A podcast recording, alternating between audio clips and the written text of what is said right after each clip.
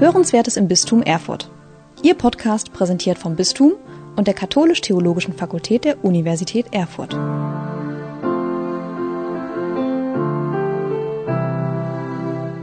Reptiloide kontrollieren die Politik vieler Länder. Kondensstreifen von Flugzeugen sind eigentlich Chemtrails, also Giftwolken. Und mit der Impfung gegen Covid-19 wird ein Chip implantiert, der die Geimpften künftig steuert und ihre Gedanken überwacht. Nein, Sie hören hier nicht den Beginn einer Büttenrede zum heutigen 11.11., .11., sondern drei Beispiele für gängige Verschwörungstheorien. Diese Vorstellungen muten vielleicht skurril an, aber sie verlieren ihre vermeintliche Harmlosigkeit, wenn man bedenkt, dass sie zu Mord motivieren und somit Leben kosten können.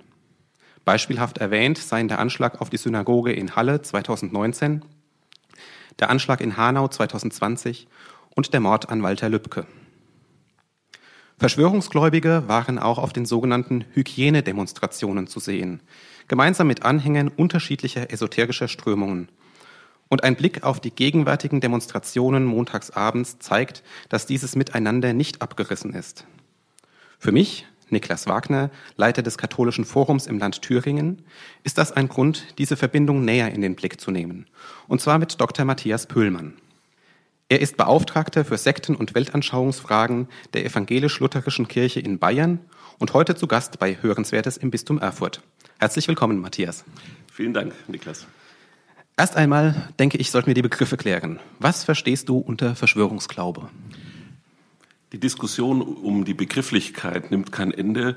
Viele sprechen von Verschwörungstheorien, Verschwörungsmythen. Ich verwende den Begriff Verschwörungsglaube, um damit zum Ausdruck zu bringen, dass es sich um ein geschlossenes System handelt. Das heißt, Verschwörungsgläubige bewegen sich in diesem geschlossenen System. Sie berufen sich auf ein höheres Wissen. Sie sind geprägt von einem typischen Schwarz-Weiß-Denken und man hält sich sozusagen für die Überwissenden, die genau wissen, was im Hintergrund abläuft. Bei diesen Verschwörungstheorien, wenn wir bei diesem Begriff bleiben, geht es ja darum, dass man eine ähm, Alternativinterpretation für die Wirklichkeit liefert. Das Ganze ist kombiniert mit einem, mit einer Sündenbock-Theorie, wonach es eben böse Drahtzieher im Hintergrund gibt, die aus dem Verborgenen heraus ihre finsteren Pläne äh, verfolgen und die Öffentlichkeit massiv täuschen würden. Und äh, das Ganze wird dann letztendlich ja zu einem geschlossenen System. Und ich merke das etwa in der Beratungsarbeit, dass äh, Menschen, die solchen Theorien folgen können, dann wirklich ja ein geschlossenes Weltdeutungssystem pflegen. Hat der Glaube an Verschwörungen in der Pandemie jetzt tatsächlich zugenommen oder ist er nur deutlicher sichtbar geworden? Es gibt Untersuchungen, die deuten darauf hin, dass die Verschwörungstheorien jetzt mit der Corona-Pandemie eigentlich nicht zugenommen haben zahlenmäßig. Aber es ist klar, sie sind sichtbarer geworden, auch durch die mediale Berichterstattung, auch bei den Corona-Protestveranstaltungen.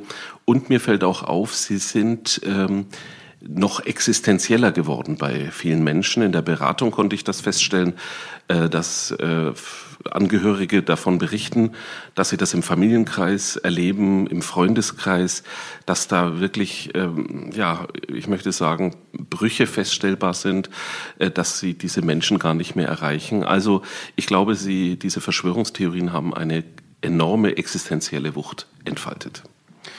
Was man dagegen machen kann, darüber sprechen wir auch noch. Aber vorher möchte ich gerne noch den zweiten Begriff klären, den ich eben in der Einleitung so beiläufig erwähnt habe. Esoterik. Was heißt das eigentlich? Esoterik, wenn wir bei der ursprünglichen Wortbedeutung bleiben, dann äh, kommt dieses Wort aus dem Griechischen, Esoterikos, ein Adjektiv. Das, das bedeutet zunächst einmal nach innen gewandt. Und so wurde dieser Begriff verwendet im zweiten, dritten äh, nachchristlichen Jahrhundert von Lukian, und zwar zur Bezeichnung für ein Wissen in den Philosophenschulen.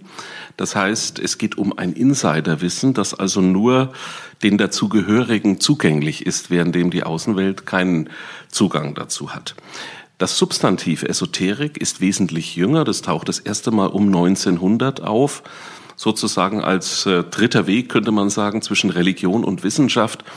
Und ganz eng verknüpft mit der Esoterik ist die theosophische Bewegung, die Stammmutter der modernen Esoterik, der Deutsch-Russin Helena Petrovna Blavatsky, eine femme fatale des 19. Jahrhunderts. Sie hat ihre Karriere als Spiritistin begonnen, soll dann ausgedehnte Reisen nach Tibet unternommen haben. Und sie hat im Grunde genommen ja die Theosophie als ja esoterischen Entwurf vorgelegt und man sieht, wenn man sich religionsgeschichtlich damit befasst, dass sie doch sehr viele der neueren esoterischen Strömungen beeinflusst hat, unter anderem auch die Anthroposophie Rudolf Steiners. Jetzt ist aber dieser Begriff Esoterik ja nicht zwangsläufig negativ besetzt. Also in nahezu jeder gut sortierten Buchhandlung gibt es einen Fachbereich Esoterik zum Beispiel. Mhm. Was macht denn diesen Begriff so gefährlich? Mhm. Wir unterscheiden, könnte man sagen, zwischen der sogenannten Systemesoterik, also das sind diese großen weltanschaulichen Entwürfe auf esoterischer Grundlage. Und was wir heute beobachten können, ist äh, als Unterschied dazu eine Form der Konsumesoterik. Das heißt, äh, man wählt wie aus einem Markt aus, je nach individueller Bedürfnislage. Das hat zunächst mal einen spielerischen Charakter. Aber es finden sich eben in diesem Buchsortiment, in den Esoterikabteilungen, zunehmend Bücher, die eben auch, ja, ich möchte sagen, rechtsextremes, teilweise auch antisemitisches Gedankengut verbreiten. Und das ist für die Konsumenten oft nicht sofort erkennbar, wohin dann die Reise geht. Und ich beobachte, dass dieses Thema eben doch an Brisanz gewonnen hat. Ich spreche da gerne auch von einer rechten oder rechtsoffenen Esoterik. Dann nehmen wir doch mal die Schnittmengen zwischen Verschwörungsglaube und Esoterik in den Blick, um das noch ein bisschen auszuleuchten. Wo siehst du denn da auf der, sage ich mal, formalen Ebene Gemeinsamkeiten? Die Esoterik selbst erhebt ja erst einmal einen unheimlich hohen Erkenntnisanspruch. Es soll also um eine Art von absolutem Wissen gehen oder Überwissen, das nur sensitiven, erleuchteten, äh, sensiblen zugänglich ist. Also man beruft sich dann etwa auf Kundgaben von außerirdischen Bewusstheiten, von höheren Energien äh, und stellt sich damit gegen wissenschaftliche Erkenntnis. Und äh, das macht eben das Gespräch und auch die Auseinandersetzung mit Esoterikern manchmal recht schwierig, weil man gar keine gemeinsame Grundlage hat. Im Blick auf die Esoterik können wir eben auch seit den vergangenen Jahren feststellen, dass sie eben grundsätzlich sehr offen ist, auch für Verschwörungstheorien. Man spricht hier gerne von einer Konspiritualität. Also das ist so ein zusammengesetztes Wort aus Conspiracy Theory, also Verschwörungstheorie und Spiritualität. Also diese Verschwörungsspiritualität ist äh, meines Erachtens in der Esoterik sehr stark ausgeprägt. Und äh, das begünstigt dann natürlich wirklich sehr problematische und auch sehr irrationale Weltdeutungen und vor allem im Blick auf die Verbreitung von Feindbildern. Das ist eine wunderbare Überleitung zur inhaltlichen Schnittmenge. Wo verbinden sich da Verschwörungsglaube und Esoterik? Zunächst mal wirklich durch diesen höheren Erkenntnisanspruch, dann das typische Schwarz-Weiß-Denken, dass man eben sagt, also wir sind die Wissenden. Man könnte auch von einer Art Neognosis sprechen, also äh, eigentlich eine alte Strömung im zweiten, dritten nachchristlichen Jahrhundert, wo es eben auch um höhere Erkenntnis geht, um Wissen als Erlösung. Ähm, zum anderen ähm, ist man eben sehr wissenschaftsskeptisch. Ist, man ist sehr wissenschaftsskeptisch in dieser Szene. Das heißt, man lehnt evidenzbasierte Medizin ab, hat ganz großes Misstrauen gegen Politik, gegen Religion. Und das ist meines Erachtens ein Einfallstor auch für antidemokratische Strömungen. Hinzu kommt äh, auch ein, ich möchte sagen, Hyper Individualismus. In der Esoterik lehnt man ja organisierte Formen von Religion, Religiosität ab. Man sagt meistens, ich bin mein eigener Priester und bastelt sich dann eine eigene Weltsicht zusammen. Im Extremfall führt das dazu, dass eben, ich möchte sagen, Mitmenschen aus dem Blick geraten. Also sozusagen der nächste, christlich gesprochen, äh, es geht eigentlich um eine spirituelle Egozentrik. Und das ist, denke ich, auch das Problem, dass das dann dazu führt, dass menschliche Grenzen bewusst ignoriert werden, wie Krankheit, Tod. Letztendlich ist alles erklärbar. Und es wird dann oft gesagt, äh, dass man an Krankheiten selbst schuld ist. Entweder weil man falsch denkt, falsch empfindet oder dass es das Resultat wäre von irgendwelchen Fehlverhalten aus früheren irdischen Leben. Also das heißt, die Reinkarnationsvorstellung ähm, ist im Grunde ein wichtiger Bestandteil oft von solchen esoterischen Systemen. Gibt es weitere Themenfelder inhaltlicher Art, bei denen du diese Schnittmengen siehst zwischen Verschwörungsmythen und Esoterik? Ähm, natürlich äh, im Blick auf das Misstrauen gegenüber den Regierenden ganz stark, dass man sagt, ja, die sind im Grunde äh, gesteuert, äh, dahinter läuft eine geheime Agenda ab, ein geheimer Plan. Ein großes Stichwort im Moment, das man auch auf diesen Protestveranstaltungen immer wieder sieht oder auch in den Publikationen, The Great Reset. Also das heißt, dass das System heruntergefahren werden soll. Es wird angespielt auf das Buch äh, von Klaus Schwab vom Weltwirtschaftsforum, der dieses Buch während der Pandemie geschrieben hat und die Frage aufgeworfen hat, wäre es jetzt nicht sinnvoll, auch ökologisch nachhaltig zu wirtschaften? Daraus machen dann Verschwörungsideologen die Erzählung, dass all die Maßnahmen daraufhin ausgerichtet seien, das System runterzufahren, wie bei einem Computer, dass man den Reset-Knopf drückt und dann würde sozusagen die neue Weltdiktatur oder die neue Weltordnung errichtet. Ökologie ist ein Stichwort, bei dem ich nochmal einhaken möchte. Du hast vorhin auch von rechter Esoterik gesprochen, aber rechts und Ökologie, das bringe ich eigentlich nicht unbedingt auf einen Nenner. Wie jetzt doch? Die Esoterik erhebt einen, ich möchte sagen, Totalitätsanspruch. Das heißt, sie bietet Antworten für individuelle wie für gesamtgesellschaftliche Krisenlagen. Und da bleibt letztendlich kein Thema offen. Man muss nur einmal in eine gut sortierte Buchhandlung gehen und sich in der Esoterikabteilung umschauen.